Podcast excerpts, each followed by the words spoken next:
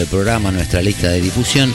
Hoy vamos a estar hablando de un nuevo debate que va a ocurrir en el día de hoy en la ciudad de Necochea y también algunas curiosidades sobre nuevas empresas, nuevos proveedores, nuevos ricos y también de los criterios asimétricos. Habíamos hecho un posteo en el fin de semana porque a veces eh, no medimos todo con la misma vara y por ahí cosas que cuestionamos a nivel provincial o nacional, por ahí no lo hacemos de la misma manera acá en la ciudad de Necochea. Y esas cosas a veces llaman un poco la atención. Pero bueno, ya habrá tiempo para ir metiéndonos en los temas. Una vez más, volver a elegirme y hacerme brillar. ¿Cómo no decírtelo?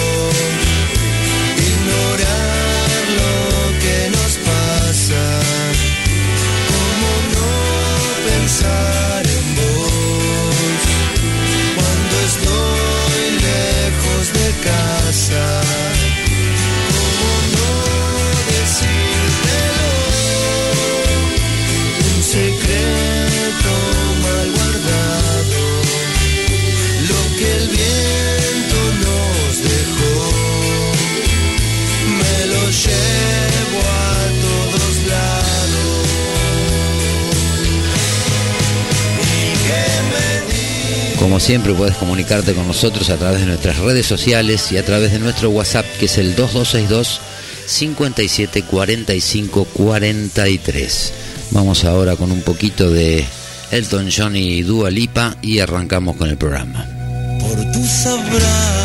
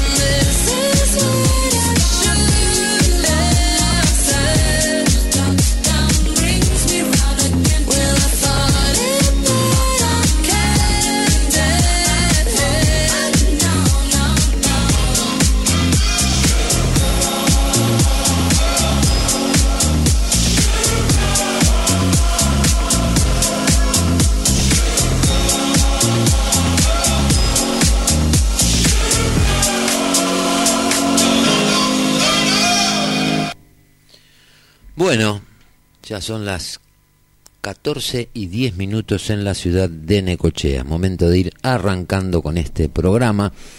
Bueno, como habíamos dicho, esto de que mandamos habitualmente el flyer a la lista de difusión para que la gente generalmente, sobre todo para aquellas personas que se conectan al streaming y no están con la radio sintonizada, eh, recuerden que arranca a las 2 de la tarde el programa y así de esa manera estamos comunicados y en contacto. Eh, bueno, hoy se va a llevar a cabo otro, el último ya creo, debate por las candidaturas a intendentes de la ciudad de Necochea.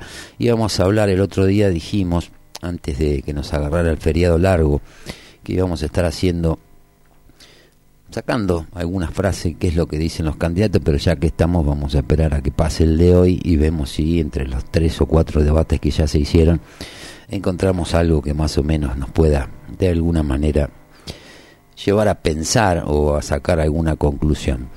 Eh, también vamos a estar hablando hoy de la repercusión de todo esto, del gran festejo, gran festejo gran que se hizo en la ciudad.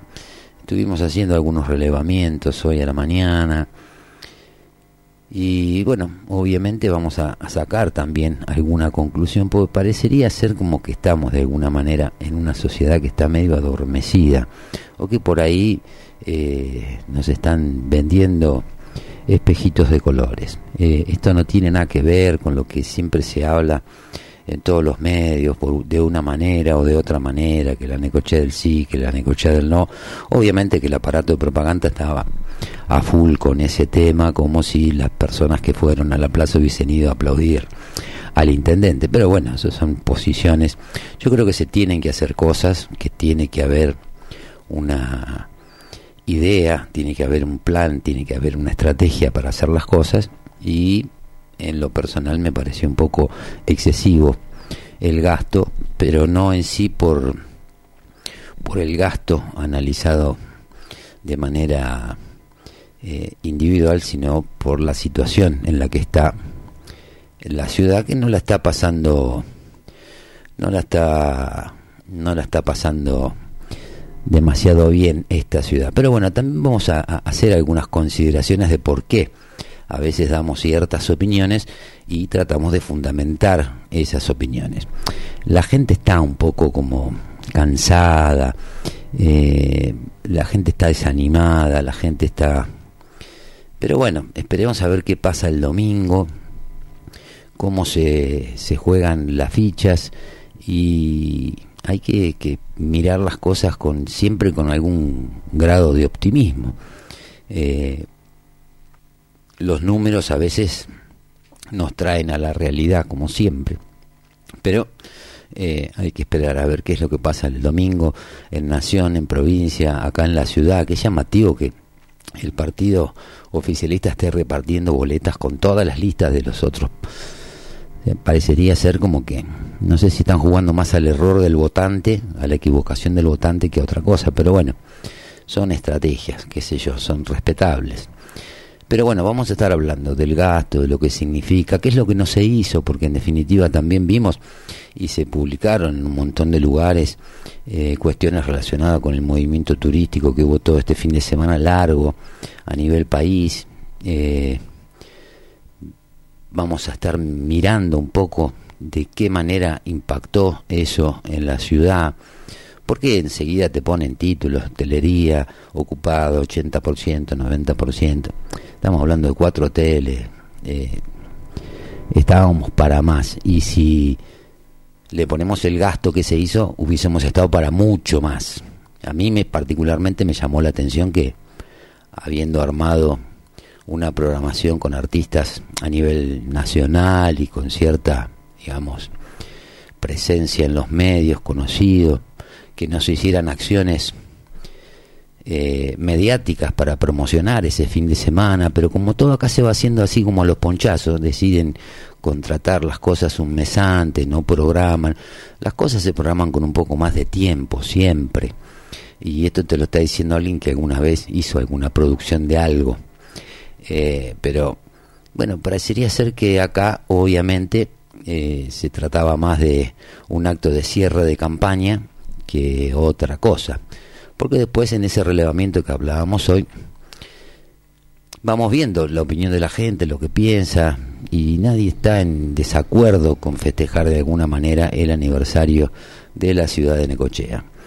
Pero bueno, hay que mirar de, de, alguna manera qué es lo que se puede rescatar, qué es lo que no se puede rescatar.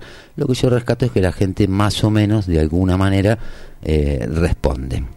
Eh, y en función de eso digo, bueno, si la gente responde se podrían hacer, ojo que también vino mucha gente por un encuentro de motos que hubo, eh, que son actividades que se programan con mucho más tiempo, se viene hablando del motoencuentro que se hizo este fin de semana hace meses y la gente de las agrupaciones está laburando y le mete pila y, y por ahí no ver en los medios una grilla con todos los eventos que se hicieron en la ciudad, con estas cuestiones que pasaron, es como que demuestran de alguna manera o dejan abierta la posibilidad de pensar que el fin que se perseguía era otro y que no y no necesariamente que sea el, la fiesta de la ciudad donde la gente realmente viniera turismo, fueran bien recibidos, viniera en más cantidad, algo más que lo que viene habitualmente los 12,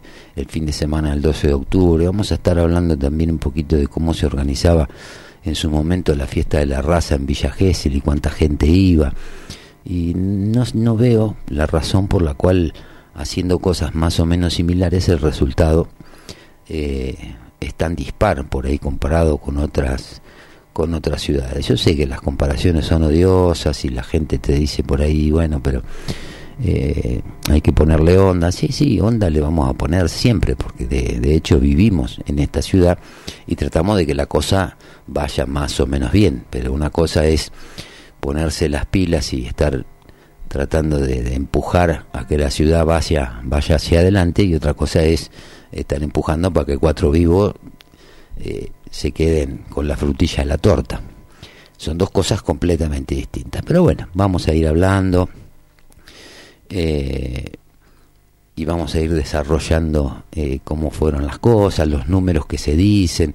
No entiendo, otra cosa que no entiendo es, yo creo que sí, o sea, lo entiendo el punto de vista de que eh, generalmente la clase política, la clase dirigente siempre tiende a, a subestimar un poco al votante, eh, al vecino, eh, entonces tiran números y pero también entiendo que si bien ellos tienen esa tendencia, nosotros los simples mortales, los que andamos, como digo siempre, el, el, el ciudadano de a pie, también somos bastante reacios a por ahí informarnos, hacer comparaciones, y eso tiene también que ver con parte de lo que pusimos en el flyer, esto de, de los criterios asimétricos, por ahí, qué sé yo, todo el mundo uno va viendo y va haciendo relevamiento de los datos que uno ve en las redes, y en las publicaciones y en los mensajes que uno recibe.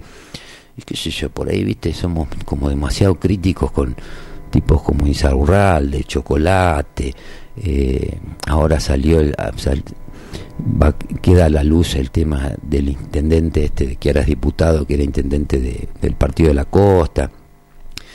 Y la cosa pasa un poco por donde decimos siempre. ¿eh? Yo estoy cada día que pasa estoy cada vez más convencido que esto es una cuestión de matriz hasta que no se cambien realmente determinadas eh, leyes, eh, determinadas ordenanzas y a nivel municipal, a nivel provincial y a nivel nacional vamos a seguir en la misma, en la misma, porque es más fácil eh, llegar y hacerse el boludo y pasarla bien que ponerse a gestionar para que la ciudad crezca el atraso que trae Necochea, que no se lo podemos endilgar por ahí a la última administración, pero por ahí los actores que anduvieron en los últimos 15 o 20 años fueron más o menos los mismos. Eh, entonces, eh, y la gente tiene sus inversiones acá, sus casas, sus departamentos, sus comercios, y ver que una ciudad con tanto recurso natural para explotar eh, no pueda despegar, porque en ese sentido tenemos una, una, una cantidad de recursos naturales que son pocos los balnearios que pueden llegar a competir con la ciudad. Esto tendría que estar explotado todos los fines de semana, no un fin de semana, todos los fines de semana. Y sin embargo ahí empezamos a ver ciertas cuestiones que tienen que ver, obviamente parte con, con la desidia y con la falta de gestión muchas veces de, del municipio, también tenemos que poner sobre el tapete cómo es la actividad de los prestadores de servicios, pero también cuando uno se mete en eso de ver a los prestadores de servicio, si pueden hacer más o menos, yo calculo que el tipo que tiene una inversión, que tiene un comercio y que no está en este en esta burbuja, en este en este raviol donde viven los que están cercanos al poder y siempre terminan recibiendo distintos tipos de beneficios, como puede ser una concesión municipal por 25 años más 7 con canon irrisorio, creo que también te desmotiva un poquito a invertir, porque la única manera de que tenés de que te vaya más o menos bien es si te haces amigo del comisario, y si no te haces amigo del comisario, mal no te va a ir. Entonces, por eso muchas veces hablamos de, de esto de, de, cómo se maneja la, el municipio, son cosas que pasan recurrentemente con esta administración y con la anterior y por ahí con la anterior también, pero uno lo que ve es que ese modelo, lamentablemente, lejos de ir apagándose o ir agotándose, está cada vez más perfeccionado, está cada vez más, cada vez funciona más aceitado. Entonces ahí es donde uno se para y dice, che, yo no tengo ganas de estar hablando mal o, estar criticando tal o cual cosa o quejarme de tal o cual otra para que me pongan en la necochea del no, la necochea del sí y toda esa gilada que, que estamos acostumbrados a, discutir y hablar todos los días. Creo que tenemos que empezar a hablar de cosas que sean medianamente eh, razonables y que realmente le sirvan a la ciudad. Porque, insisto, ya lo hemos dicho en otras ocasiones, no sé cuántos funcionarios tenemos en los últimos 20, 30 años que hayan hecho cosas que de algún modo hayan trascendido a la gestión. Eh, y uno ahí empieza a encontrar las cosas eh, que no están, no existen, cosas que hayan trascendido a la gestión. Esto es algo que decir, mira, esto se lo debemos o lo hizo tal intendente en tal... Acá lo único que hacen es cambiar de mano las concesiones, depende a quien tenga el mazo de, de naipe para repartir, pero el modelo es como que es más o menos el mismo, nunca se hace una planificación de la ciudad para decir, bueno, vamos por acá. Acá funciona así, funciona con los amigos del poder, el tipo que se hace cargo de parte de la obra pública, el tema de los contenedores, el tema de las concesiones municipales, el tema de los proveedores. Entonces, en ese contexto es cuando uno piensa, ¿vale la pena? ¿Vale la pena eh, eh, comprometerse a, cambiar las cosas y este sistema no va a cambiar? ¿Será posible cambiarlo? Porque tenemos varias cositas de las que venimos hablando siempre. Proveedores, nuevos proveedores que dan de alta sus actividades en el transcurso por ahí de esta última gestión y con actividades que poco tenían que ver con lo que esa gente por ahí venía haciendo antes, eh, el tema de las concesiones, el tema de orientar obra pública con fondos municipales hacia un sector donde se, entregaron cuatro concesiones por 25 años más siete, eh, los contenedores. Me acuerdo cuando fue lo de Puerto Gardela. Oh, era Puerto Gardela, parecía que era. ¿Y qué pasó? Ahí quedó, quedaron los. ¿Cuánta gente va a Puerto, a Puerto Gardela ahora? ¿Cuánto daño le hizo al circuito que ya más o menos estaba armado gastronómico en la playa, que más o menos bien venía funcionando? Pero nos comimos el caramelito que hablaban de que no sé cuántos puestos de trabajo iba a generar, sí, se generaron puestos de trabajo, pero también se bajaron puestos de trabajo en otros lugares porque la demanda también bajó. Entonces a veces eh, no pasa por ampliar la oferta, a veces pasa por hacer cosas que puedan potenciar de alguna manera la demanda, porque si hay eh, mil cubiertos o dos mil cubiertos o cinco mil cubiertos un fin de semana en la calle, es eso. Entonces, no que haya el doble de restaurantes, no significa que va a haber 10.000 eh, cubiertos en la calle. Entonces ahí es donde uno empieza a dudar de la capacidad y de la visión que pueden tener de la ciudad. Porque el mundo funciona de una determinada manera, las agujas del reloj dan vueltas de una determinada manera, la fuerza de gravedad existe, si te algo para arriba va a caer. Entonces, pero todo lo que uno va viendo en la ciudad va pasando más o menos por ese lado. Y ahí es donde por ahí a uno le va agarrando de alguna manera un poquito la bronca. Porque encima, no solo que eso sucede, sino que hay quienes le, rinden culto y pleitesía a esas cosas, a esos funcionarios, a esos personajes que de pronto son los nuevos ricos de la ciudad. Que vos decís, ¿cómo hicieron? Hay un tipo no puede mantener un almacén y de pronto aparece un empresario que manotea, obra y tiene y le ponen cemento para acá y ponen contenedores allá. Es raro, es raro, porque es una ciudad que no tiene ese pulso para que eso suceda, de decir, bueno, hay gente que realmente quiere invertir en, en la ciudad. No, hay una serie de cuatro o cinco personajes que se tiran arriba del presupuesto de la municipalidad, que son 12 mil millones de pesos para este año, y tratan de llevarse la mayor porción de eso. En ese contexto, en ese marco, es que uno no le encuentra otra explicación a semejante festejo más que un cierre de campaña, que es lo que terminó siendo, con los escenarios violeta, con todo violeta, eh, con la guita tuya. Y uno también va siempre un poquito más allá y dice, bueno, a ver, miremos. Y entonces empezás a buscar la información, entonces empezás a ver la cantidad de, de excepciones que hay por el tema del pago de las tasas, un montón de subsidios. Yo entiendo que hay gente que tiene que, que, necesita por ahí algún tipo de ayuda, pero ves muchos, ves muchos, cada vez que hay publicaciones en el boletín oficial, ves muchas de esas cosas.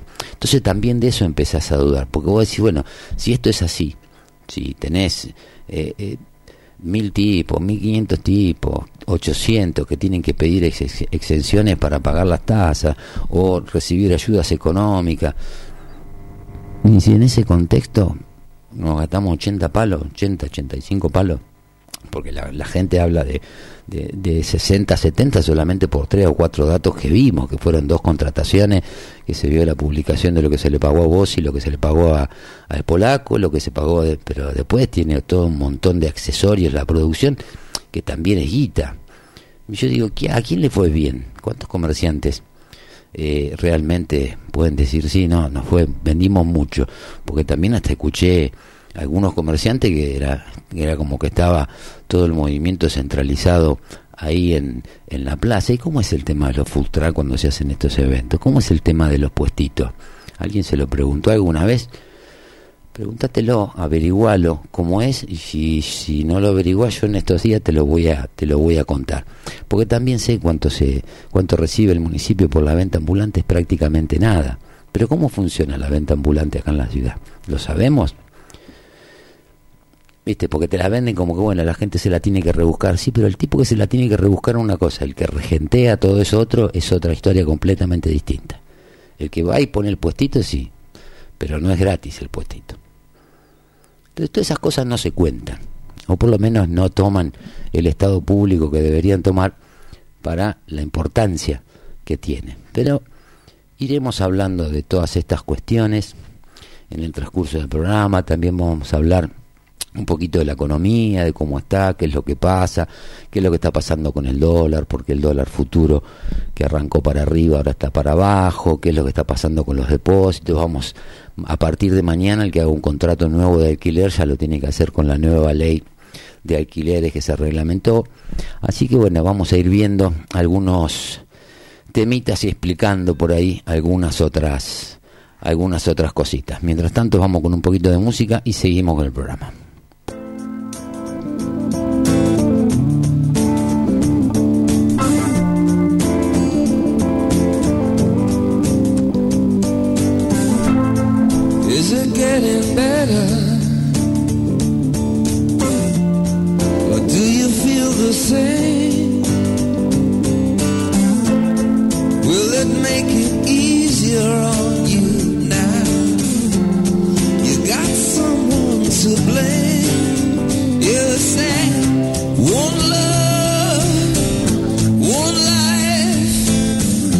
One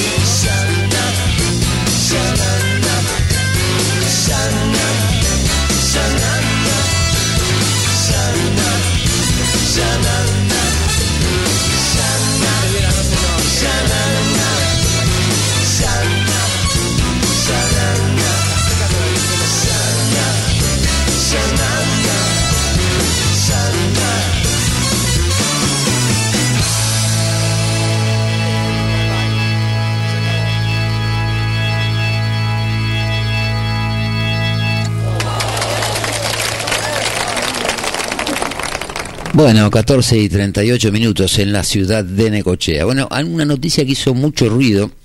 Ayer fue el, el tema del anuncio de la quita de lo, o sea, el, el anuncio de la opción de renunciar o no al subsidio de transporte. Eso terminó generando mucha polémica, distintos tipos de polémica. Eh, y obviamente que cada uno va sacando sus propias sus propias conclusiones. Pero bueno, ayer acá me mandan un mensaje, se fue el domingo a la plaza cuando estuvo el polaco, así como quien no quiere las cosas. Rojas subió al escenario y te puedo asegurar que muy pocos aplausos, pero muy poco, y eso que la gente estaba de fiesta. Sí, bueno, eso es lo que eso es lo que se es- eso es lo que va lo que se va viendo. Eh, hoy veía también en el, en el flyer que pone eh, Marcelo Aspirós, que hace el programa a las 5 de la tarde de regreso en casa, que ponía y la gente le pregunta, preguntan quién gana. El tema es preguntar quién votan. Eh, o sea, está bien planteado el flyer, porque él después termina con una incógnita, ¿es tan así? Y yo no sé si es tan así. Yo creo que ganar como deberían ganar por lo que están haciendo y como quisieran ganar debería ser una un triunfo contundente. Yo creo que sería una buena elección si reponen los cinco concejales que están poniendo en juego. Hay algunos medios, obviamente, que les ya les adjudican seis, siete concejales. Primero les digo, aprendan a hacer las cuentas, porque a menos que todo el mundo vaya y vote a roja. Pero bueno, pero lo que generó, hablando de, volviendo al tema del subsidio, ya a mí esto me deja tre- tres cosas en, en, la mente, porque la discusión es que salió el ministro de Transporte a decir que el que vaya a votar a mi ley tiene que renunciar al subsidio. Eh, bueno, todas esas cuestiones que hacen que lo que buscan es la pelea de la horda, o sea, de la gente que se pelea en las tribunas, esas son las cosas que buscan. Yo lo que digo es que 20 años de populismo nos dejaron acá con empresas que son total y absolutamente incompetentes y con la gente que si hoy tuviera que pagar lo que lo que vale el boleto para lo que dicen las empresas no le alcanza la guita. ¿Por qué? Porque está deteriorado el ingreso a nivel general. O sea, el problema de la Argentina es lo que el argentino gana, no como lo gasta, lo que el argentino gana. Y gana poco ¿por qué? Porque la economía la fueron paralizando, la fueron adormeciendo, adormeciendo, adormeciendo y no tenemos capacidad de generar o de transformar los recursos en riqueza. Pero bueno, es lo que es lo que vamos teniendo. Acá me mandan otro mensaje. Eh, hay que apostar al trabajo. Esto es una publicación que me mandaron recién. Dice, te está escuchando el Cuca, mira, recién publicado. Bueno. Eh, Matías Sierra, secretario de Desarrollo Productivo y Turismo, se refirió a la cuestión turística este fin de semana largo. El funcionario señaló que fue exitoso. Fuimos de menos a más con la cantidad de gente que hubo en la plaza el domingo. Explotó con más de 30.000 personas. La verdad que nos merecemos esto, indicó, luego afirmó en referencia a la fiesta del aniversario que esto repercute en los prestadores turísticos con quien tuve la oportunidad de hablar y están más que contentos. Por eso hay que apostar al trabajo en conjunto entre privado, las instituciones y el municipio. Ese es el camino que tenemos que dar, porque Necochea se lo merece. Sí, el trabajo, la articulación entre lo privado y lo público está bárbaro. El problema es cuando los privados son tres o cuatro y los otros eh, están afuera. No tengan duda que si convocan a los privados, a la gente que realmente quiere invertir y quiere hacer cosas en Necochea, van a poder hacer diez veces más las cosas que, que hacen ustedes con el presupuesto público y con los cuatro vivos que se sirven como si fueran sanguchitos de miga en el cumpleaños 15. Eso no tengas dudas, pero esto tiene que ver un poco también con la lógica de la política, esto de, de, generalizar, de apropiar- apropiarse de simbología. Porque yo la verdad que leo estas cosas y, y me caliento desde el punto de vista, digo, no puede ser que tomen tan por boluda a la gente. O sea, primero no tienen idea del montón. O sea, no, no tienen idea, o sea, no sé si nunca lo vieron o no se eh, no son capaces de, qué sé yo, de poner en escala. Utilicen una formulita, factor ocupacional se llama, que se utiliza para el tema de ver cuánta gente hay. O sea, para 30.000 personas es mucha gente. es mucha gente. Para que haya 30.000 personas en la plaza, tendríamos que estar hablando que de mínima, de mínima, deberían estar completas dos o tres de las cuadrículas que tiene la plaza. Por la visión, por... O sea, mandan números y la gente, yo no sé si les cree, eh, si les sirve eh, lo que dicen, pero si siempre están mintiendo, llega un momento donde te crees las mentiras, donde te crees las mentiras. Entonces, uno, uno piensa, decir, uno, y ahora hablan de, de- articular, que los, los, los operadores, ¿quiénes son los? Porque nu- porque nunca aparecen, ellos hablan de los operadores turísticos, pero no te dicen, fue Cacho el ferretero, son op- operadores turísticos, ¿quiénes son? ¿Por qué no se blanquean las cosas?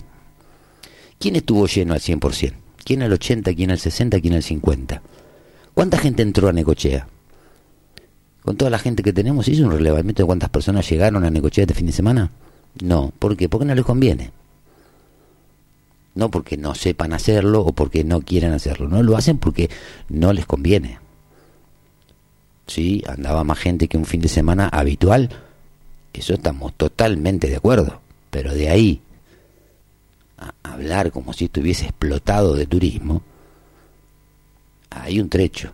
Y si tenías los recursos, tenías el festejo, tenías la fecha, y no lo hiciste, y es más probable que no sea la flecha y sea el indio la cosa. Pero bueno, todo, todo se discute. Acá tenés tres o cuatro periodistas ahora que están hablando del corte de boletas, si va a ser récord el corte de boleta. Y deja que la gente vote como quiera votar. Si ya sabemos que Nueva Necochea reparte la boleta de Milei con la de roja, la de Patricia Bullrich con la de roja, la de Chiaretti con la de roja. Y encima tiene cuatro o cinco payasos que le son funcionales. Y bueno, va a pasar. Pero la gente no es tan boluda. ¿eh? La tratan como boluda, pero no es tan boluda. Yo insisto, veamos si primero reponen los cinco concejales que ponen en juego. Yo no me llevo más por, por los datos que te tiran desde los medios como título, que son opiniones o expresiones de deseo disfrazado de, de noticia. Números, números, lo que se llama números, no tienen uno, uno, porque ni siquiera se toman el trabajo, porque como se trata de pasar a fin de mes, retirar el cheque de la municipalidad para estar repitiendo gacetillas que a veces están mal redactadas, eh, no necesitan ni ponerse a investigar nada. De hecho, no te dan un puto dato de nada. Y no te hablan de un tema en serio jamás. Entonces ya sabemos, como decimos siempre, te descubrieron el truco, se acabó la magia. Que probablemente no tengamos que fumar cuatro años más de esto, y es probable. Eso es parte de responsabilidad de la oposición, que no hubo quien se le pare de mano y diga las cosas que tiene que decir desde el lugar que lo tiene que decir. Porque a veces también el vecino no quiere comprarse un quilombo al pedo. O sea, ¿para qué se va a inmolar un tipo que hace la de él, que tiene su laburo, que lo cuida, que cuida su negocio? Se va a poner en contra a quién? A todos los inspectores que le vayan a romper las pelotas con él. No lo va a hacer, pero digo, parte de que nos tengamos que fumar cuatro años más, probablemente tenga que ver con que la oposición no se le plantó de mano como corresponde y dijo las cosas que tenía que decir como corresponde y desde el lugar que corresponde, que es desde el lugar desde los candidatos. Es un tema que está muy recurrente cuando uno habla con la gente, con, con amigos, con colaboradores, con gente con la que uno comparte la, la información y, va viendo y buscando pulso de las cosas y datas y todo lo demás. A la gente no la están tomando tan por boluda que vaya a ganar la elección, volvemos a lo mismo. O sea, como dato, como dato, eh, tenemos que sobre la población, 8 de cada 10 no lo votaron a Roja y si vamos con, con el padrón, casi 7 de cada, un poquito más de 7 de cada 3 no lo votaron. Entonces, eso no es pilcha para ponerte la pilcha del patrón de estancia.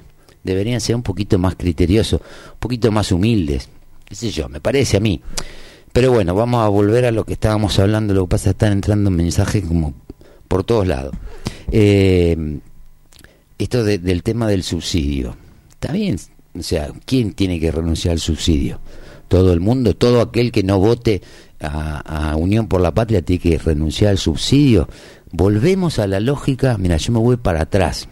¿Te acordás cuando estábamos con las pandemias, que algunos estaban quejándose eh, de, de, de- o de barbijo, o de la cuarentena, o del encierro, o de lo que vos quisieras poner? Y salían los que eran militantes en ese momento, muchos de la cámpora, a decirte, bueno, haz lo que quieras, pero firmá un papel que vos no te vas a, atender en el hospi- no vas a ocupar una cama del, del hospital público.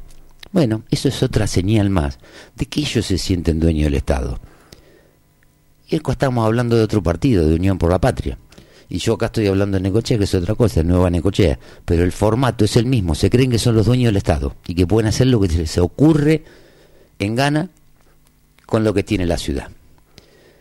Entonces vuelvo a eso de las tres, tres cosas. Decime, a ver, fulano de tal haya hecho tres cosas que hayan trascendido la gestión. Y no lo encontrás. Ahora yo sí encuentro. Pues vos, por ejemplo, las cuatro unidades eh, fiscales municipales, donde está ahí el Parador Corona, donde está Sunset, donde está Sotavento, donde está el Caño, eso por el por lo pronto lo único que le queda al municipio por los próximos 25 años, con siete más, es el canon que pagan. Y si vas a ver lo que pagan el canon, son 10 módulos, 20 módulos, son 400 mil pesos, 500 mil pesos por año. Andá y averiguó cuánto vale un local en el centro, un local en la playa. ¿Mm? Lo mismo pasa con las concesiones de los balnearios. Estoy seguro que lo que te cobran de alquiler por un kiosco, que están subconcesionando una parte y que está permitido por el pliego, termina siendo más caro que lo que paga el concesionario por todo el balneario por todo el año. ¿Eso es normal? Entonces lo manejan como quieren. Entonces vemos el tema de las concesiones, vemos el tema de las licitaciones, que siempre hay un solo oferente, una rareza.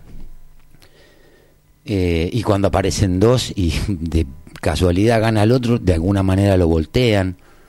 Entonces, viste esto de ir para atrás, para adelante, como te decía con lo de la pandemia. Vos si no estabas de acuerdo con lo que decía Alberto, ah, tenías que firmar un papel, te decían que vos tenías que firmar un papel porque eh, para no usar la, salud pública. Pará, Carlito, ¿quién paga la salud pública? ¿La pagás vos? Si vos lo más probable es que estés cobrando guita del Estado por algún carguito de ñoqui que tenés. Entonces, ¿de qué estamos? Ahora volvemos a lo mismo. Ahora te dicen que tenés que renunciar al subsidio. La pregunta es, ¿cómo hicieron en 20 años para hacer mierda todo? Y en los últimos 40 hacer mierda también todo el sistema ferroviario. Hoy no tenés transporte, las empresas de transporte ya vimos lo que pasó en su momento. ¿Mm? Con el caso de Once, con, con los, eh, este otro que tenía, la que tiene la casa acá en el barrio Médano, los subsidios, las decenas de miles de millones de, de pesos que se van en subsidios todos los meses. Entonces hoy tendría que valer, probablemente tenga que valer 700 pesos el, el boleto de colectivo. Y probablemente tendría que valer 1.100 pesos el, el, boleto de, de tren o al revés, 700 y, y 1.100 el tren y, y el colectivo. Pero también la gente tendría que ganar por lo menos 800, 900 dólares de mínima. Pero eso no pasa y ahí no tenés opción. Pero ellos son los dueños. Entonces te dicen, no, si vos, si vos vas a seguir teniendo el subsidio, eh, no podés votar a mi ley. A quien quiera. ¿Sabés cuántas veces pagás el subsidio? Lo que tenés de subsidio en el colectivo, ¿sabés cuántas veces lo pagás en impuestos? Para que encima sean quienes quieren administrar esto de los subsidios. Y te ponen en el papel de que sos un aprovechador. Y mientras tanto nadie te explica nada del resto de las cosas que pasan. Nadie dice absolutamente nada. Pasó con lo de Melconian, pasó con lo de Inzarralde, pasa con lo del chocolate, que ahora están escribiendo un, escrito para que no se abra el... ¿Qué tanto miedo hay que abran un teléfono celular? ¿Tanto miedo? ¿O porque, o porque se abre un abanico de posibilidades donde pueden quedar todo pegado? Propio y ajeno. ¿eh? Yo no estoy haciendo distinciones, por eso yo siempre hablo que es una cuestión de matriz. Habrá algunos que se aprovechan un poco más o un poco menos de esa matriz. Pero esa matriz prosperó, se fue perfeccionando gracias a que nosotros lo fuimos permitiendo. Porque no exigimos, porque no controlamos, porque no marcamos, porque no decimos las cosas. por tratar de llevar el día a día más o menos de manera armoniosa. No, ¿para qué te va a meter en quilombo? No, ¿y para qué va a decir tal cosa? Pero hay que empezar a decir, porque venimos estando todos, estamos un, poco peor. Yo siempre digo, hoy hay gente que está, que está muy bien.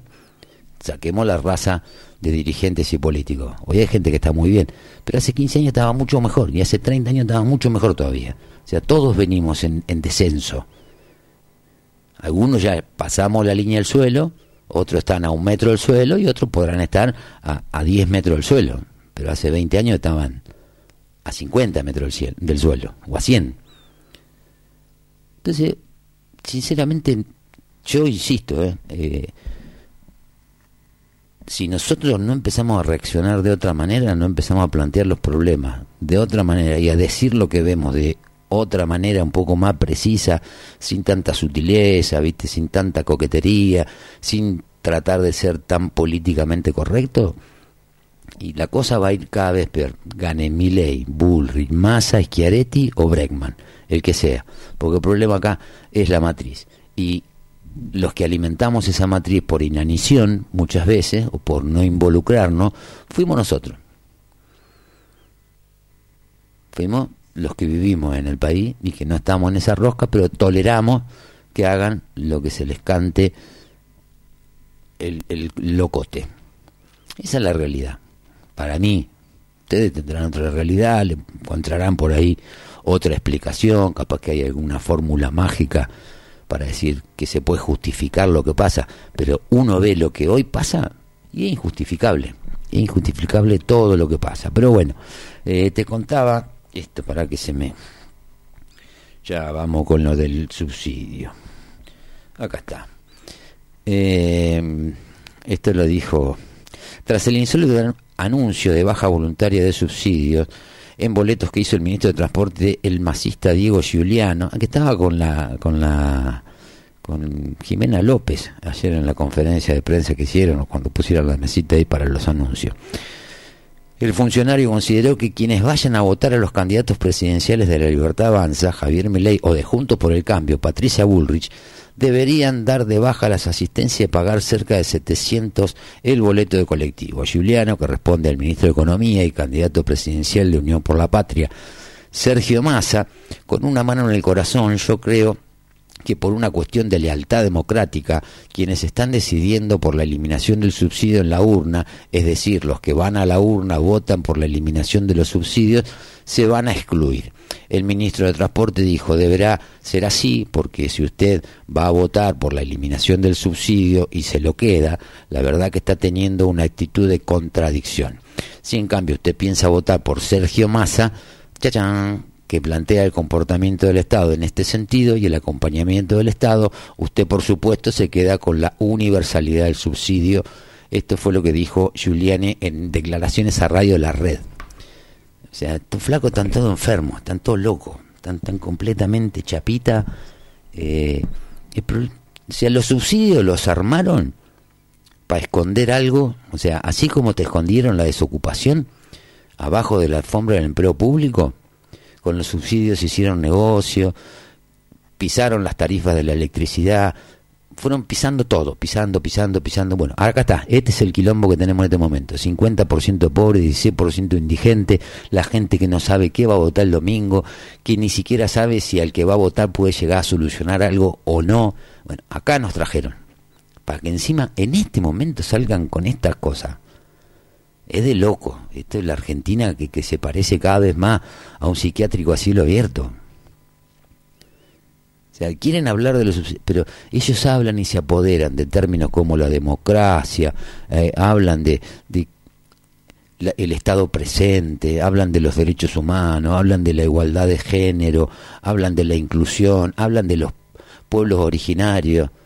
Con todo afanan, con todo. Y eh, hay de todo, ¿eh? Porque hay algunos que no están dentro del partido que gobierna, que están más o menos cerca, le ven el filón y sabe como enseguida se hacen amigos y le buscan la vuelta y van para adelante. Pero bueno, así estamos. Esto, o sea, esto que está pasando no es ni más ni menos que habernos fumado 20 años de populismo. Explícalo como vos quieras. Yo pienso de esa manera. Que mi, mi, mi opinión en realidad le importa poco. Pero si alguien me puede explicar las cosas de otra manera, yo se lo agradecería, porque esto es algo que me tiene recontra caliente. Pero bueno, vamos al corte de las tres y volvemos.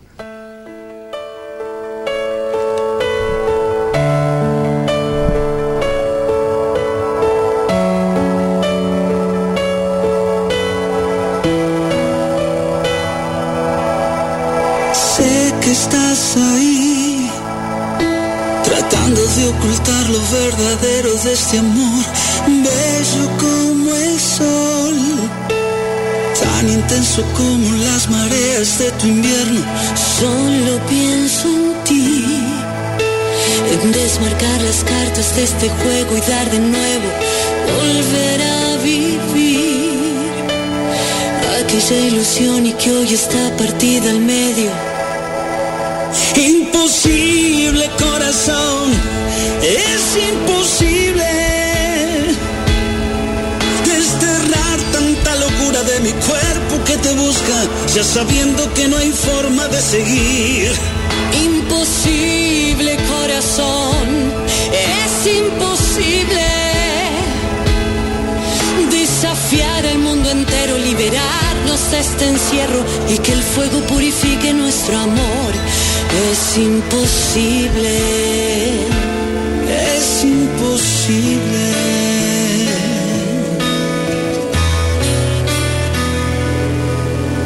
¿A dónde voy a ir?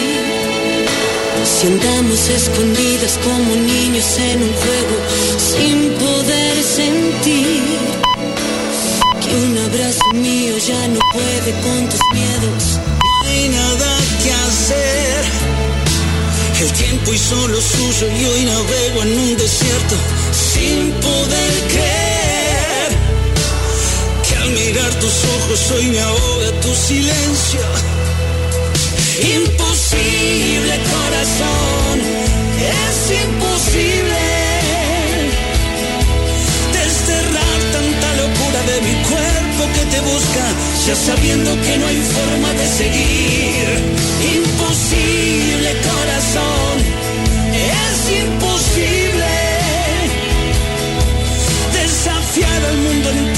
liberarnos de este encierro y que el fuego purifique nuestro amor.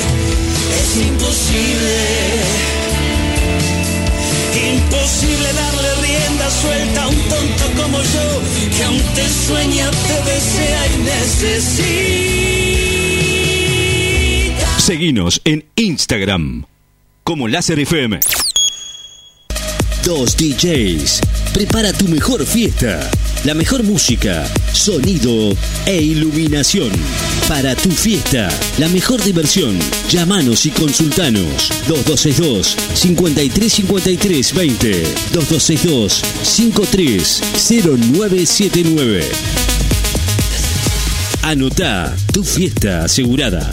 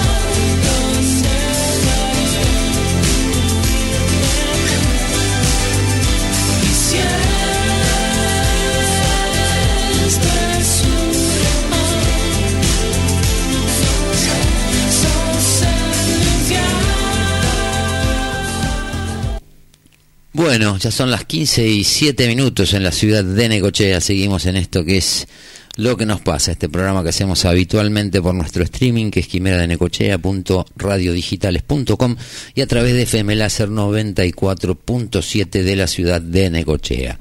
Como siempre, eh, te decimos que puedes estar en contacto con nosotros a través de nuestras redes, tanto en Twitter, Facebook o Instagram, como Quimera de Necochea o como Quimera Radio Online, también en los muros personales míos, Fabián Espinosa. Y si te querés comunicar con nosotros, lo podés hacer a nuestro WhatsApp, que es el 2262 cuare- eh, 57 45 43. Eh, bueno, seguimos con una temperatura de 14 grados, una sensación térmica de 11, los vientos siguen del sur a 16 kilómetros y la humedad levantó un poquito, 68%. Eso es lo que tenemos en materia de clima acá en la ciudad de Necochea. Eh, bueno, van llegando mensajes relacionados con el tema de los festejos y te van contando algunas historias o experiencias que han tenido. Guilla acá me manda, a Luis dice, buenas tardes, ahí tengo conocidos que tenían un puesto de food truck y le pidieron de todo para darle permiso ahí en la plaza, más los 45 mil que cobraban la municipalidad. Y luego dejaron venir de afuera un montón más, más chulengos por todos lados. Cuestión, nadie trabajó nada. Bueno, debe ser parte de la del éxito de esta articulación entre lo privado y lo público. Después Guille me decía, sí, tiene razón con lo que me dice Guille, en la cancha de Boca entran 40.000 personas, Fabi, listo, fin de la discusión. Y hablando de las obras, esto de cosas que hayan quedado, eh, eh, que hayan trascendido la gestión, eh, Puente Nuevo, la última obra grande que se gestionó en Necochea, la que está ya camino a las cascadas, si no me equivoco, la escollera terminó perjudicando la erosión costera, después jardines, dos centros de salud, cancha de hockey y atletismo que ya estaban casi hechas, Puerto Gardela y qué más, con López que tuvimos, con Vidal, con Molina, barrio cerrado. Y bueno, esto es lo que lo que pasa, o sea, no puede gustar o no nos puede gustar, porque a veces eh, eh, te toca con administraciones que a lo mejor uno eh, votó, o, pero yo lo que digo es, independientemente del voto, porque eh, eh, lo que tenemos que ver es eso, que la ciudad no mueve y no uno no ve tampoco que haya un movimiento o una una, una directriz que vaya marcando un rumbo, decir, bueno, vamos para tal lado, para tal otro. Acá todo te lo enmascaran con números, ponen porcentajes. No tienen ni idea de lo que son 30.000 personas todas juntas, pero ni idea. O sea, el que puso eso está del tomate. O nunca fue a ver un show en vivo, un recital. Eh, pero es preocupante. Es preocupante porque la confunden a la gente, ¿viste? Un poco que la gente encima tampoco tiene mucho tiempo para estar averiguando o, o- viendo las cosas, ¿viste? Porque tiene los quilombos de todos los días. Pero bueno, y así estamos, qué sé yo. Eh, en algún momento supongo que esto tiene que, que cambiar. Pero bueno, estamos en elecciones, están todos prometiendo cosas, te están diciendo que vos si no votás a masa tenés que renunciar al subsidio, porque si no sos contradictorio. En to- entre todas esas cosas, seguimos con los problemas de siempre, porque los problemas reales eh, lo que vemos es que a ningún nivel se van solucionando. Eh, me dio risa, por el otro día hablaban del tema, del- en una de, de las charlas del debate hablaban de que ya no había más problema con el agua y en el invierno generalmente no hay problema con el agua. Terminaron de decir eso desde la municipalidad, empezó la gente, ya te venía quejando de que ya estaban sin, hizo dos días de calor. En diciembre vemos si hay agua o no hay agua suficiente para la ciudad. Pero bueno, eh, en esto que quisieron solucionar, eh, eh, parte del problema de la ley de alquileres, la nueva ley de alquileres entrará en vigencia a partir de mañana, es decir, los contratos que se firmen a partir de mañana, miércoles 18, se regirán por nuevas normas. Hoy martes se publicaron en el boletín oficial los cambios aprobados por el Congreso.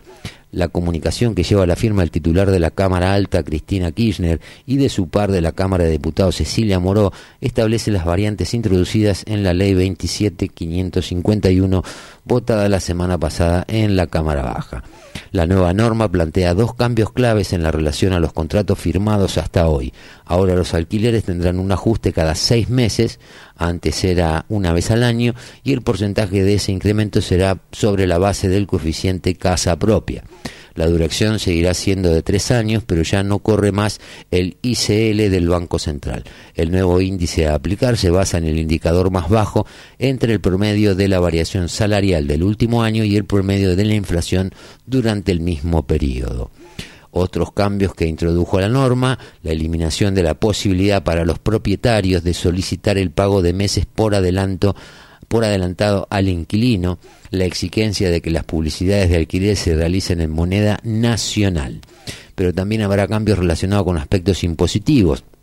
En concreto, se crearon cinco beneficios con vigencia para los ejercicios fiscales 2023 y siguientes. Para el monotributo no hay un ejercicio fiscal anual ni periodo fiscal anual y se podrá interpretar que la modificación es retroactiva al primero de enero del 2023. Esto lo aclaró el tributarista Sebastián Domínguez y detalla los cambios concretos puntos por punto. Tendremos que esperar a conocer la reglamentación para ver cómo pretende el Poder Ejecutivo interpretar la vigencia, explicó. Monotributo 1. Uno de los requisitos para poder adherirse al monotributo es no superar tres actividades simultáneas o no poseer más de tres unidades de explotación. Cada inmueble se considera una unidad de explotación diferente, aun cuando la actividad de locación de inmuebles sea una sola. A partir de la modificación, siempre que los contratos de locación de los inmuebles estén debidamente registrados ante la FIP se considerarán como una sola unidad de explotación independientemente de la cantidad de inmuebles afectados a esa actividad. Monotributo 2. La ley establece que los ingresos provenientes exclusivamente de la locación de hasta dos inmuebles estarán exentos del pago de monotributo. Pero Domínguez analizó que no queda claro qué es la exención del pago del monotributo.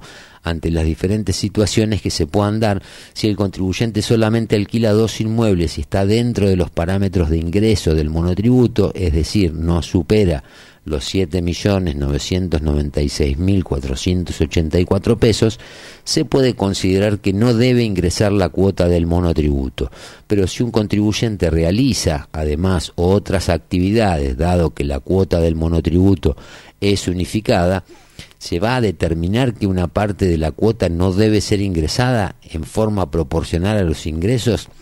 Entendemos que la reforma debería haber indicado que los ingresos provenientes exclusivamente de la locación hasta de dos inmuebles no deberían ser considerados como ingresos a los efectos de la cate- categorización en lugar de eximir del monotributo. Bienes personales. Se eximen del impuesto sobre los bienes personales a los inmuebles destinados a la locación para casa-habitación con contrato debidamente registrados, cuando el valor de cada uno de ellos sea igual o inferior al monto establecido en el segundo párrafo del artículo 24. La ley no establece un límite de cantidad de inmuebles para la exención, sino que la limita en función de la evaluación de lo mismo. Para el periodo fiscal 2022, el monto indicado fue de 56, mi- 56 millones. Ese monto se deberá ajustar por variación del índice del precio al consumidor elaborado por el INDEC de octubre 2023, octubre 2022 y detalló que de acuerdo a las estimaciones que realizamos dicho valor se situaría por encima de los 142 millones. Impuestos sobre los débitos y los créditos. Exime del impuesto a los créditos y débitos en caja de ahorro o cuentas corrientes bancarias utilizadas en forma exclusiva para las operaciones inherentes a la actividad de locación del inmueble con destino a casa habitación, cuyos contratos se encuentren debidamente registrados conforme establezca la reglamentación. Esta sección, exención, aplica para todo tipo de contribuyentes, no solamente para personas humanas. Si una sociedad anónima destina una cuenta corriente para uso exclusivo de la actividad de locación de inmuebles con destino a casa habitación y registra la misma en el padrón de la FIP, gozará de la exención. Habrá que analizar el costo-beneficio de los gastos bancarios por la apertura de la cuenta versus la exhibición del impuesto. Por otro lado, es importante mencionar que un locador, persona humana que recibe el alquiler mediante transferencia en una caja de ahorro, actualmente no paga el impuesto al débito y al crédito, por lo cual no recibe ningún beneficio adicional. Con respecto a ganancias, se permite deducir el 10% del monto total anual de alquileres de inmuebles destinado a casa habitación, tanto para el locador como para el locatario. Ambas partes, locatario y locador, podrán hacer uso de esa deducción adicionalmente con otras que existan. Por ejemplo, los locatarios que no resultan titulares de ningún inmueble, cualquiera sea la proporción, pueden deducir el 40% de los alquileres de inmuebles destinados a su casa habitación y hasta el límite del mínimo no imponible aplicable a cada periodo. Es importante mencionar que la ley no diferencia entre locadores, motivo por el cual la deducción del 10% podrá ser computada por personas humanas, sucesiones indivisas y personas jurídicas. La mala noticia es que el mercado inmobiliario no espera que estas modificaciones impacten en la crisis que atraviesa el mercado de alquiler que amenaza con oferta cero. ¿Por qué? Porque para que cambie el contexto actual es clave generar un incentivo que aumente la oferta de propiedades en alquiler, un objetivo que según los brokers inmobiliarios no sucederá. El coeficiente casa propia calcula el promedio de la variación salarial y la variación de la inflación, seleccionando el valor más bajo, que suele ser el salario, debido al incremento limitado de los ingresos en comparación con la vertiginosa subida de los precios. Como resultado, el aumento de los alquileres estará más vinculado a los salarios que a la inflación. Esto significa que los propietarios continuarán enfrentando desajustes respecto de la inflación. ¿Y qué pasa con los contratos que están vigentes? Quienes tienen un contrato en marcha deben tener en claro que los contratos hasta que finalicen de tres años de duración mantendrán el ajuste anual y en base al ICL, los puntos establecidos por la ley sancionada en julio del 2020.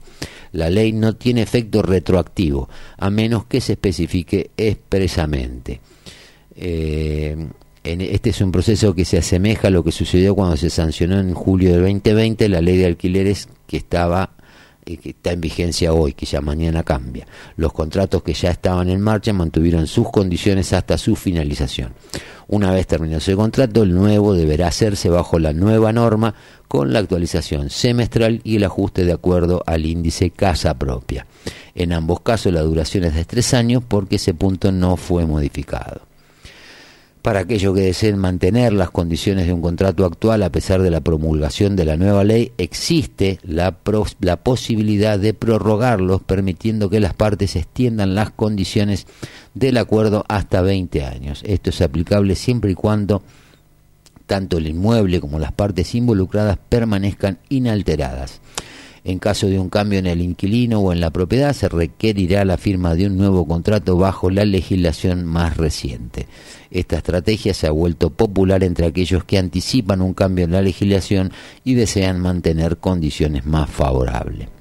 La expectativa de los referentes del sector que aseguran que esta norma es menos beneficiosa aún que la sancionada en 2020 adelantan que las personas cuyos contratos están cerca de su vencimiento buscarán acuerdos de prórroga de 3, 6 u 8 meses en espera de posibles modificaciones bajo un potencial nuevo gobierno a partir de diciembre y una nueva legislación.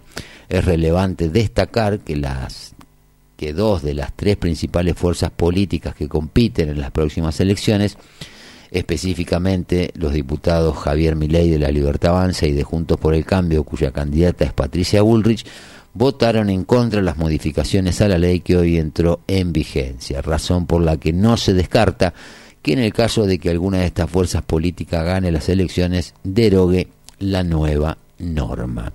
Conclusión, se hicieron modificaciones a la ley, eh, jugaron a canjearse cosas, esto lo hablamos cuando entró el, el- el tratamiento para hacer las modificaciones, sea, no prosperó el de derogar la ley que estaba vigente y volver a la anterior o hacer una nueva. Eh, sirvió para negociar el pliego de Figueroa en el Senado, ahora lo mandan de vuelta, ahora tenemos una nueva ley o la misma ley con algunas modificaciones que no terminan de solucionar absolutamente nada, van a seguir los problemas y cada vez las chances de que la gente que tiene propiedades y que podría ponerlas en, en, el mercado inmobiliario para alquiler de casa a, eh, vivienda eh, son cada vez más, más complicadas. Pero bueno, eso también es parte de, del folclore que tenemos acá en la Argentina. Vamos con un poquito de Madonna y volvemos.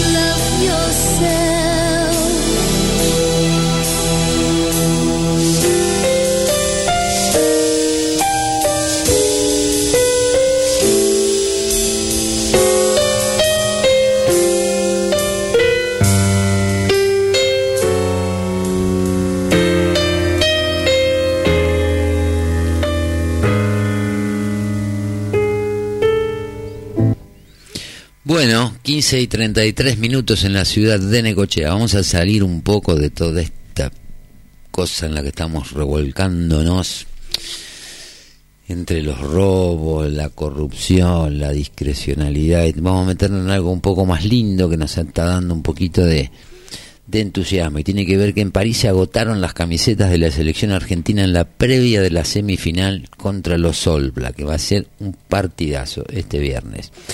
Buena parte del Stade de France va a estar pintada de celeste y blanco el viernes, en el Louvre o en la Torre Eiffel, paseando por los jardines de Luxemburgo o viajando en metro. Es imposible no cruzarse con un argentino por estos días.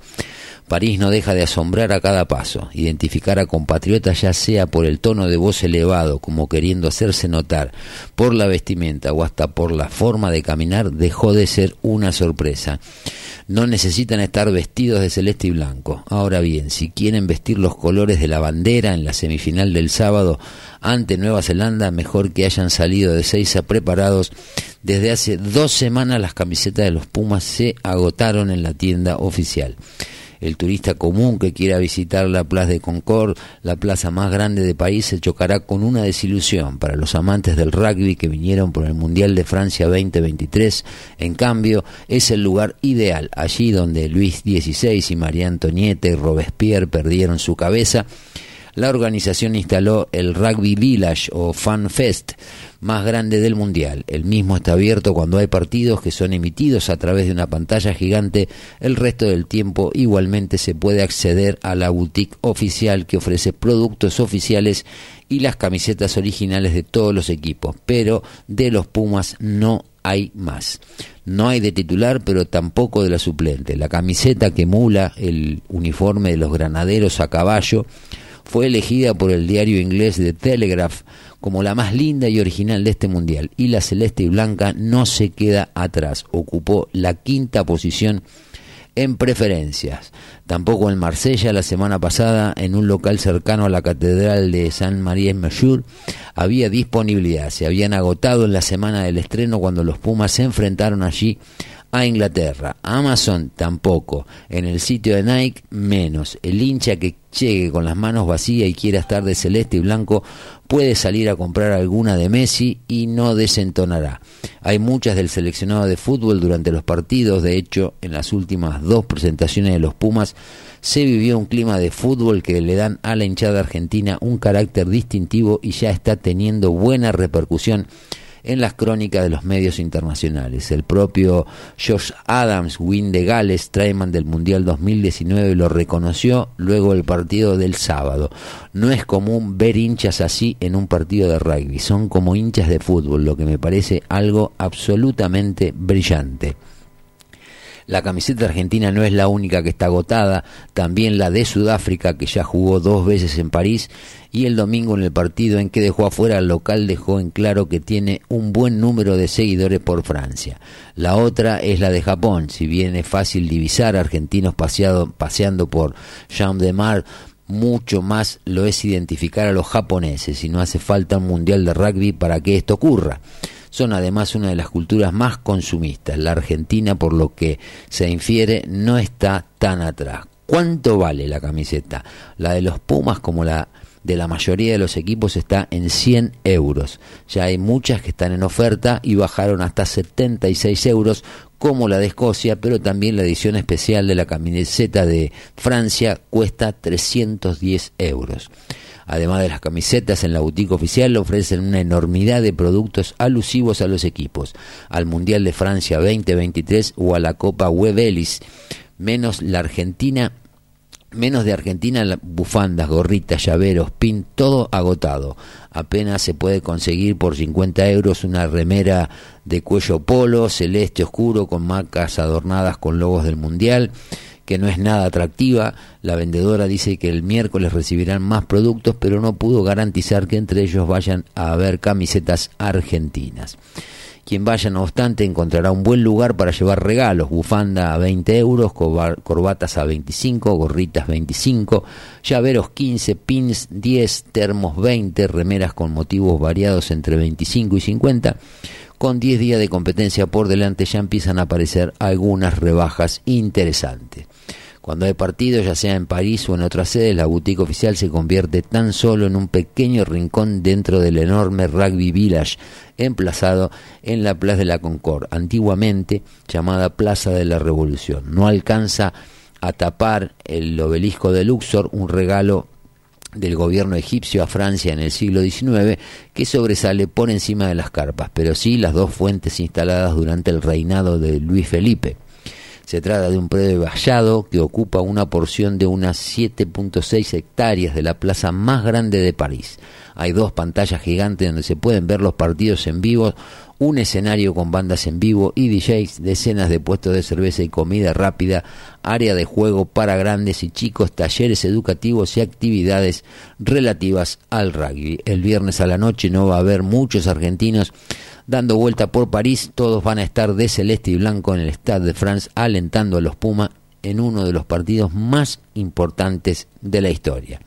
Sí, realmente va a ser un partido difícil, difícil, eh, pero ganable ganable porque esta versión que hay de los All Black no es la mejor versión de, de los neozelandeses. Y la verdad que Argentina si está concentrada en el partido y no comete errores, esos errores que siempre nos hacen perder partidos por cometer penales de manera excesiva, marcas eh, eh, en offside, todo ese tipo de cosas, le podemos hacer fuerza a los neozelandeses que son una potencia. Estos aún siendo la peor versión que hemos visto en los últimos 10 años, son temerarios, son terribles. O sea, siempre se dijo que un partido contra los All Blacks son eh, los primeros 40 minutos, los segundos 20 del segundo tiempo y después los últimos 20 son una eternidad, pues como que apretan el acelerador, pero bueno, hay que tenerle fe a los muchachos y la verdad que la gente necesita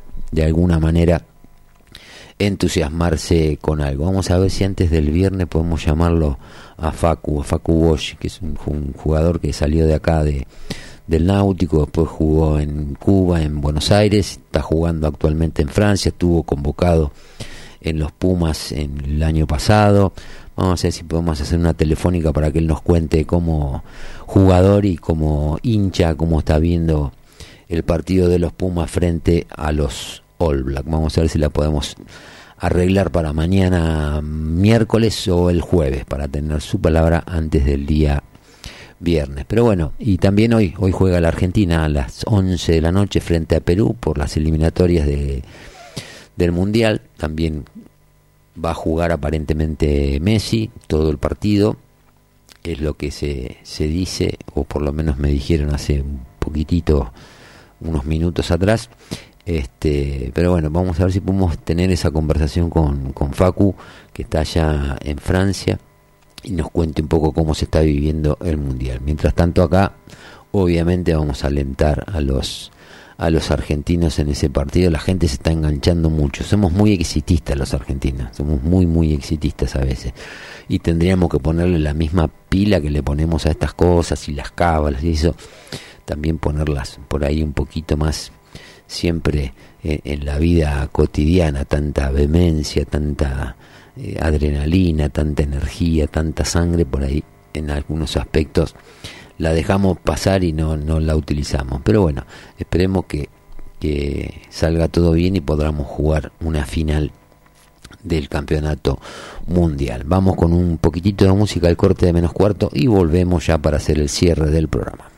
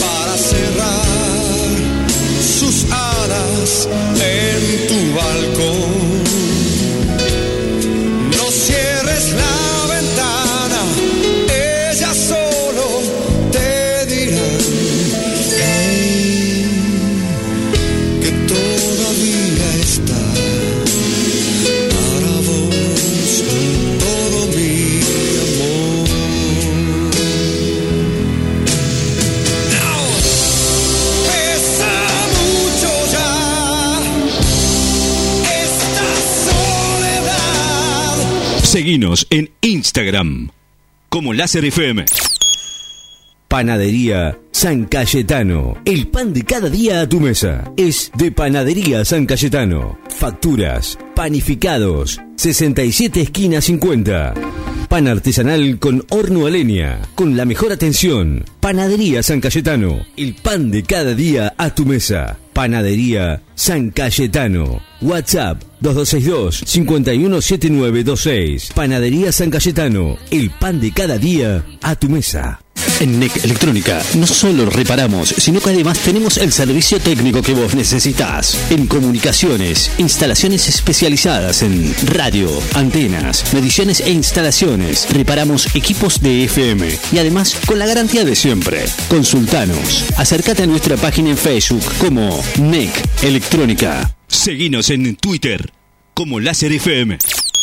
Pasa en tu radio favorita, de lunes a viernes, desde las 20 horas. Los clásicos suenan en Láser FM. Láser FM, una radio con experiencia. Estás escuchando a Fabián Espinosa en Lo que nos pasa, de 14 a 16 horas, solo por Láser FM 94.7.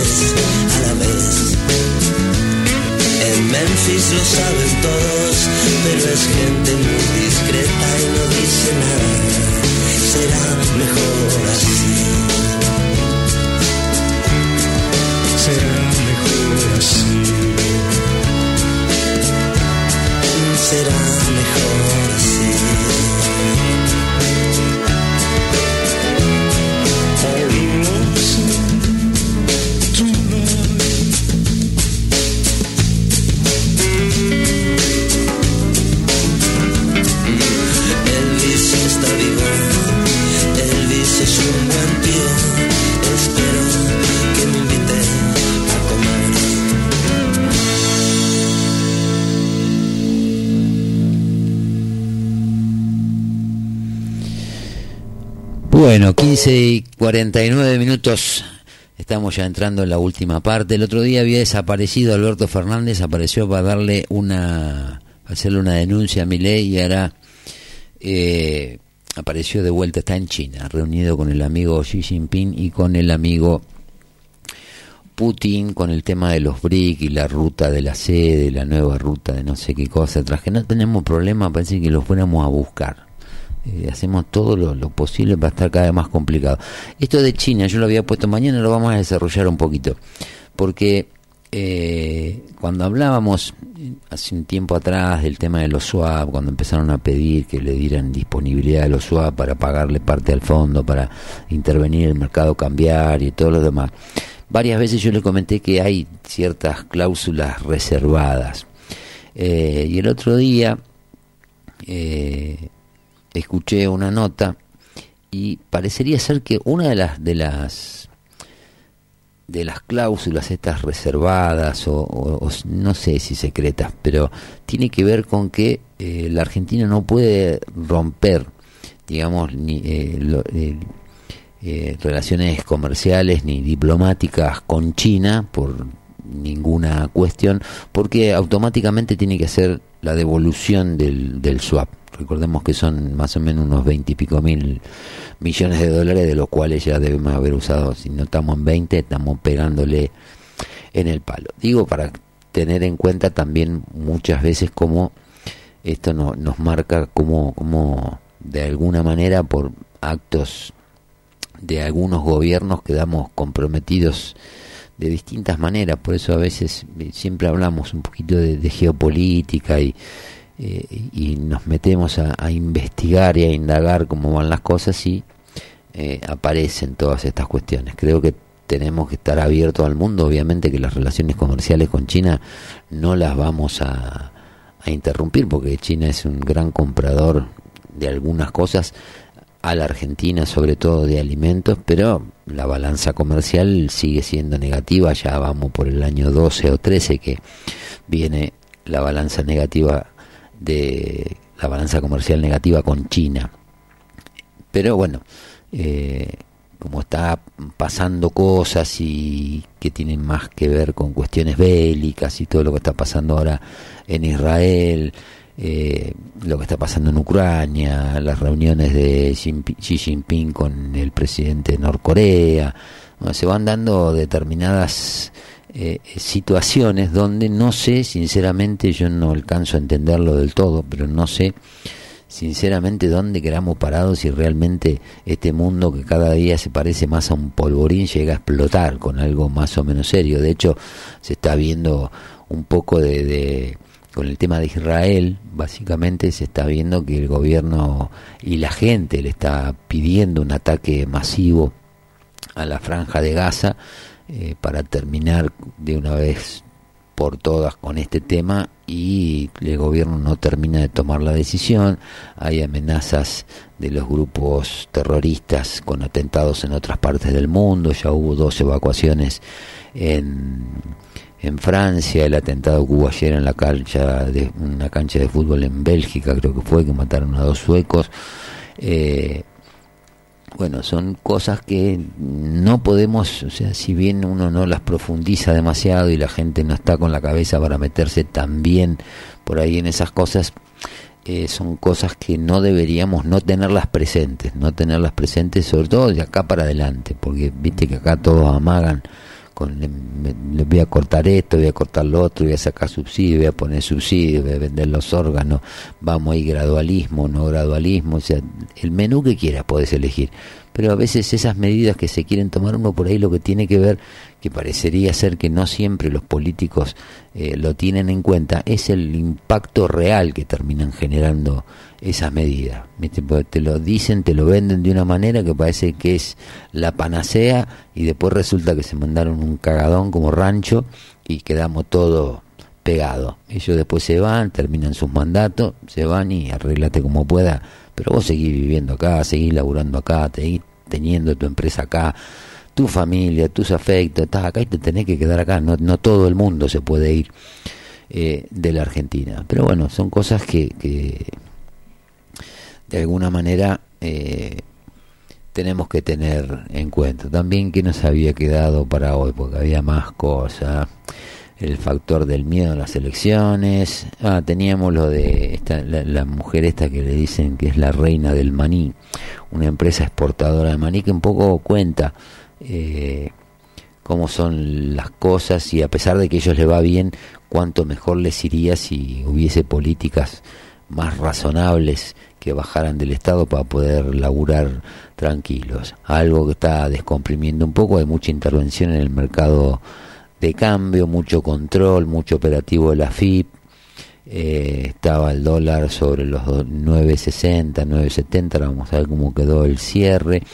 Algo que está trayendo un poquito de tranquilidad, por lo menos eh, previo a las elecciones del domingo, que se están deshaciendo muchos plazos fijos, los plazos fijos que se suponía que la gente terminaba, vencían y no los renovaba y se iban al dólar, es como que están quedando en cuentas remuneradas pero a la vista, o sea que pueden sacar la plata en cualquier momento. Lo de la ley de alquileres lo vimos, lo de Xi Jinping con Putin y Alberto Fernández, acabamos de hablar de eso. Lo de, bueno, también nos quedó pendiente que quería hablar hoy, mañana por ahí a ver si puedo comunicarme con, con Claudio para que nos dé desde, desde Israel más o menos cómo está viviendo esta situación que está cada vez más, más complicada. Y también sigue muy de cerca la política a nivel nacional, así que le vamos a pedir también la, la opinión. Pero nada, hoy habíamos preparado, yo había preparado para hablar un poquito de lo que fue, de algo que se está hablando mucho y que la gente por ahí no sabe exactamente cómo fue, de qué se trata, que tiene que ver con el Yom Kippur, la guerra y la advertencia eh, vista 50 años después de lo que sucedió en ese momento. Pero bueno, ya son las 15 y 56 minutos, no nos queda mucho más tiempo para desarrollar eh, otro otro tema, así que vamos a ir cerrando el programa. Como siempre les recuerdo, sigan las publicaciones en las redes, comenten, participen, hay que hablar, no hay que quedarse callado o poner nada más que el dedito para arriba.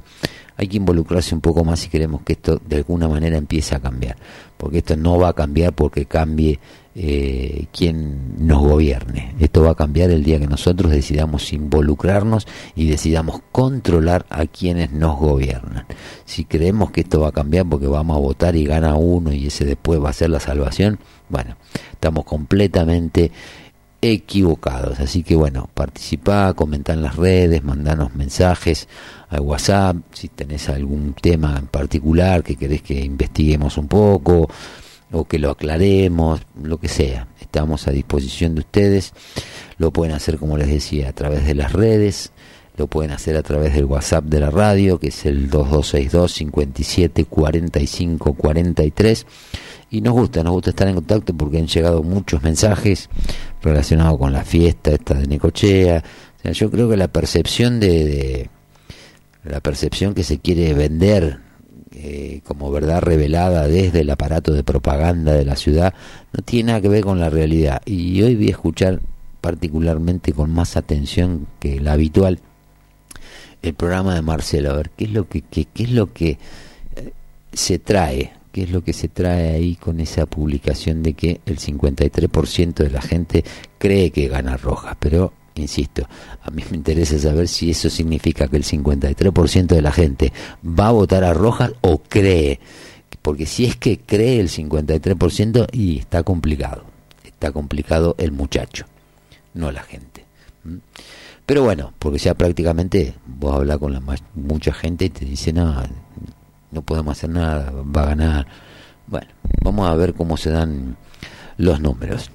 Eh, así que nada, son ya estamos cerrando el programa. De mi parte me despido de ustedes hasta mañana a las 2 de la tarde, donde vamos a volver a hacer una nueva edición de esto que hemos dado en llamar Lo que nos pasa. Hasta mañana.